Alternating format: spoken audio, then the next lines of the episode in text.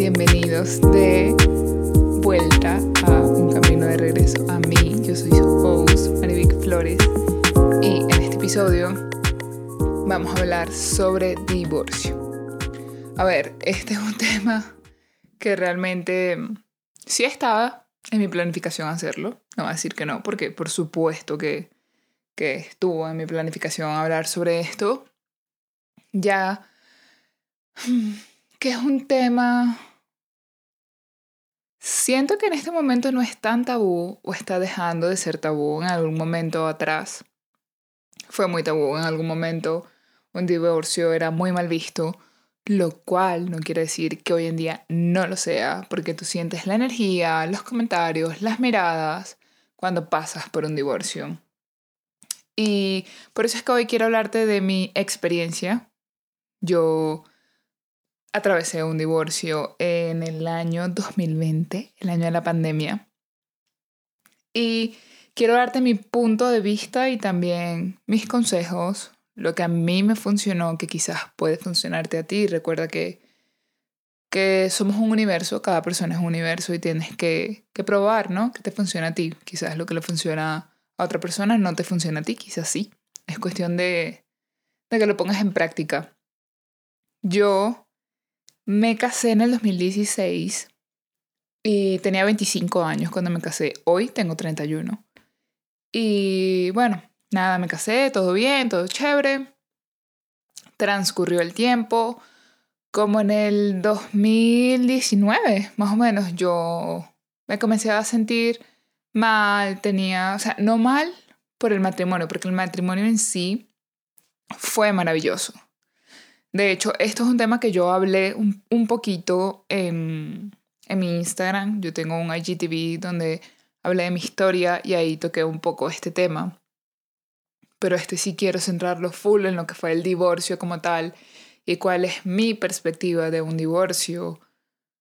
Y quiero que también escuches pues la perspectiva no nada más que la sociedad ha generado del concepto del divorcio, sino la perspectiva desde una mujer de 29 años que atravesó por el divorcio, porque 29, 30 estaba como, a ver, fue como en marzo 2020, yo tenía 29, cumplí en noviembre 30. Y bueno, eh, es un tema que no es, no es fácil para hablar. Mm, más que todo no es fácil, no por el tema en sí, porque yo no siento que no sea fácil de hablar por el tema en sí, sino porque es algo bastante personal, pero aunque es algo bastante personal, yo quiero hablar sobre esto porque yo busqué esta herramienta del divorcio cuando yo estaba viviendo ese momento, ¿entiendes? Yo escuché a personas, o sea, yo hice muchas cosas antes de tomar la decisión de, de separarme, como tal. Hace rato te decía que el matrimonio como tal no fue malo, a mí el matrimonio fue muy bien, o sea, la convivencia fue muy buena. Él es una persona maravillosa, estupenda, o sea, nada malo tengo que decir de él y eso es otro tabú que quiero quitar completamente, o sea, las personas no se separan nada más por infidelidad, nada más por mm, mala convivencia, nada más porque tal o cual no quiere cambiar. No, en mi caso, nada de eso pasó. Mi convivencia era excelente, él era excelente, la comunicación era excelente. Pero también, y esto es algo súper íntimo y que nunca jamás voy a olvidarlo, un doctor con el que yo me estaba viendo me dijo, Marivic, a veces el amor también se acaba. ¿Has pensado en eso?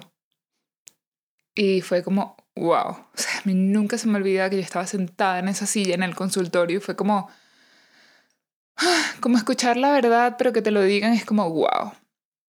Y, y bueno, yo no quería aceptarlo, no quería aceptarlo cuando yo empecé a tener como... Mis episodios realmente fueron porque comencé a sentir mucha tristeza y no sabía que se debía a esta tristeza. No quiero decir que se deba, porque ojo, ahorita que, que les estoy aquí echando el cuento, reconozco y me doy cuenta que no era por el divorcio, que no era por el matrimonio. Yo estaba triste y sentía un vacío porque yo no me estaba atendiendo a mí. Y es por eso que siempre les hago hincapié en que trabajen en ustedes, en que se pongan como prioridad, porque de la relación que tienes contigo misma, contigo mismo, se basan todas las relaciones que tú construyes afuera, literalmente. Entonces yo estaba viviendo en un piloto automático total, mi trabajo, mi casa, todo perfecto, como me dijeron, como me dijeron mi familia, como me dice la sociedad, para aquí, para allá, el arbolito rosado, bla, bla, bla. O sea, que yo, yo miro atrás y digo, wow, estaba tan, tan, tan dormida. Y eso no era culpa de él. No era culpa de él y no, y no era mi culpa. A veces, cuando nos sentimos culpables, es difícil, ¿no? Trabajar este tema de la culpa. Pero creo que el despertar va mucho relacionado y de la mano con darte cuenta de lo que estás haciendo. Y, y yo solo hacía lo que creía que estaba correcto, lo que socialmente estaba correcto, culturalmente estaba correcto. Y sí lo quería muchísimo, pero no estaba enamorada y aceptar que no estás enamorada de alguien duele. Y duele mucho cuando la otra persona es maravillosa. Entonces, si estás pasando por esto en este momento, espero de verdad que esto te ilumine, lo agarres como una señal, no sé, yo sí escuché temas relacionados a divorcios, pero no enfocados directamente en lo que yo viví y pasé. Y respeto profundamente a la persona con la que yo estaba, lo admiro muchísimo, es un gran, gran hombre. Y por eso a mí me costó muchísimo, muchísimo decirle cómo me sentía, decirle lo que pasaba, tenía muchísimo miedo también. Porque cuando tú,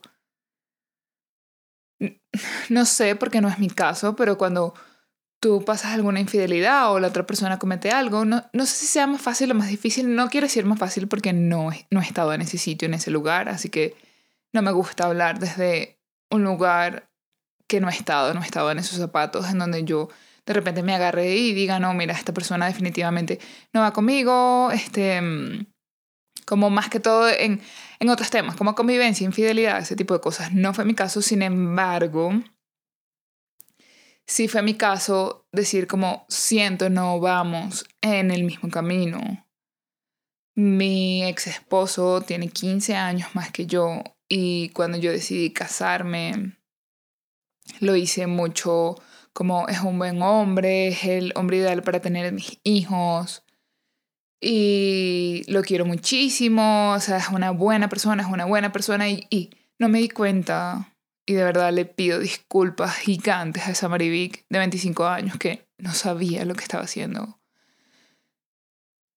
No puedes basarte en solamente es una buena persona, porque para construir y mantener y sostener un matrimonio necesitas mucho, mucho, mucho más que es una buena persona, necesitas mucho más que un buen convivir, necesitas mucho más que una buena comunicación y, y química. Es como un matrimonio necesita muchos ingredientes. No es fácil. Sin embargo, aunque no sea fácil, no quiero decir que sea imposible. A mí no me gustan las personas que me dicen que eso es imposible, porque yo siento que todo es posible y a mí me gusta ver la vida desde con esos lentes de que todo es posible. Si quizás algo no sale bien, es ok, entonces ¿qué necesito hacer para que salga bien? no es por este camino, pero entonces, ¿cuál es? ¿Me entiendes? Y es como, ojalá puedas ver la vida siempre desde lo posible. Y bueno, para seguirles el cuento, me empecé a sentir mal, eh, busqué ayuda profesional, fui con una psicólogo, creo que en el primer episodio les, no sé si les hablé o porque ese episodio lo grabé como tres veces, no conecté con ese psicólogo, luego me fui con otra psicólogo también, pero ella era un poco más holística, tiene un detrás de cámaras bastante grande y, y me quedé ahí. Me quedé, de hecho, hoy en día sigo en contacto con ella. Espero en algún momento traerla a este podcast porque, uff, no saben el regalo tan grande que se van a llevar cuando la escuchen. Y mm, nada, bueno, comencé a trabajar más que todo en mí. Yo fui por una tristeza que no sabía que se debía, por un vacío, por mm, nada me llenaba. Tenía todo y nada me llenaba. O sea, era increíble. Era, mm, ¿por qué estoy mal? Si tengo todo, no tengo de qué quejarme. Y me llevó aproximadamente un año, un año y medio tomar esa decisión. Recuerdo que yo me fui un tiempo de viaje, como dos meses, y cuando regresé fue COVID. Yo regresé a Panamá, yo vivía en Panamá, ya esto lo he dicho muchas veces, pero por si hay alguien nuevo escuchando, yo me fui de Panamá en enero y regresé en marzo. Y definitivamente cuando regresé ya, ya era algo que quizás en el fondo de mi corazón yo sabía, pero no quería aceptar por, por lo que les dije, porque él es una persona maravillosa. Y regresé ya sabiendo esta decisión, él lo sintió, lo percibió, hablamos, le agradezco infinito porque es una persona que entiende, que es muy razonable. Y me acuerdo que cuando yo decidí tomar la decisión, yo pensé en, él es tan bueno que él no se merece una relación en donde no le den su 100%. Él es una persona que se merece una relación al 100%. Es una persona que se merece absolutamente todo lo bueno en esta vida. Todo se lo merece. Y esto no es justo para él, no es justo para él, no es justo para mí, no es justo para nadie. Cuando tú construyes una relación, literalmente estás creando una tercera persona. Eres tú más la persona y ahí formas la relación. La relación viene siendo esa, ese tercer ente que se forma cuando dos personas se unen. Y bueno, nada, eh, lo hablamos, eh, decidimos hacerlo Cayó COVID, cerraron todos los aeropuertos del mundo, nos tocó vivir juntos como cuatro o cinco meses sabiendo que esa decisión iba a llegar en algún momento a un desenlace. Yo me mudé con mi hermana después cuatro meses, después me vine para Colorado y e, eso fue lo que pasó en la historia. Hablo un poquito de esto, de cómo manifesté vivir en Colorado, pero basándome en el divorcio como tal, como les dije, lo que quiero que te lleves en este momento es que si tú estás pasando por un divorcio o por una separación, porque a veces hay personas que no se casan con el papel, pero viven mucho tiempo juntas.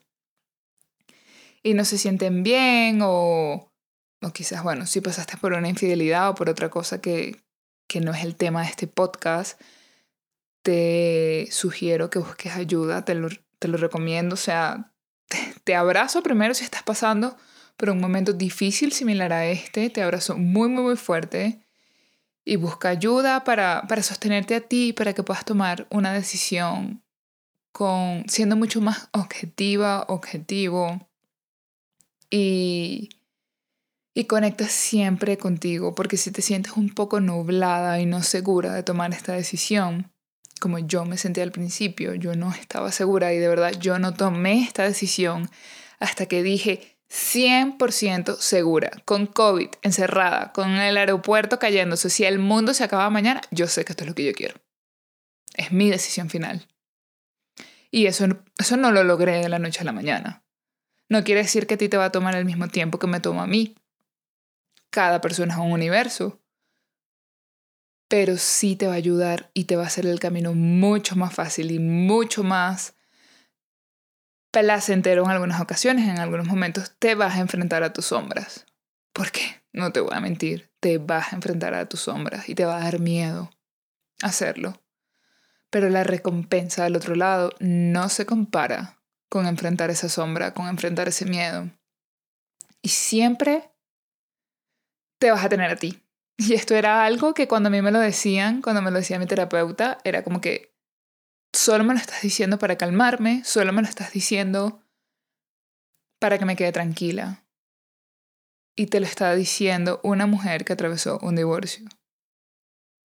Te vas a sentir mejor luego de atravesar esa sombra y ese miedo, porque yo lo viví.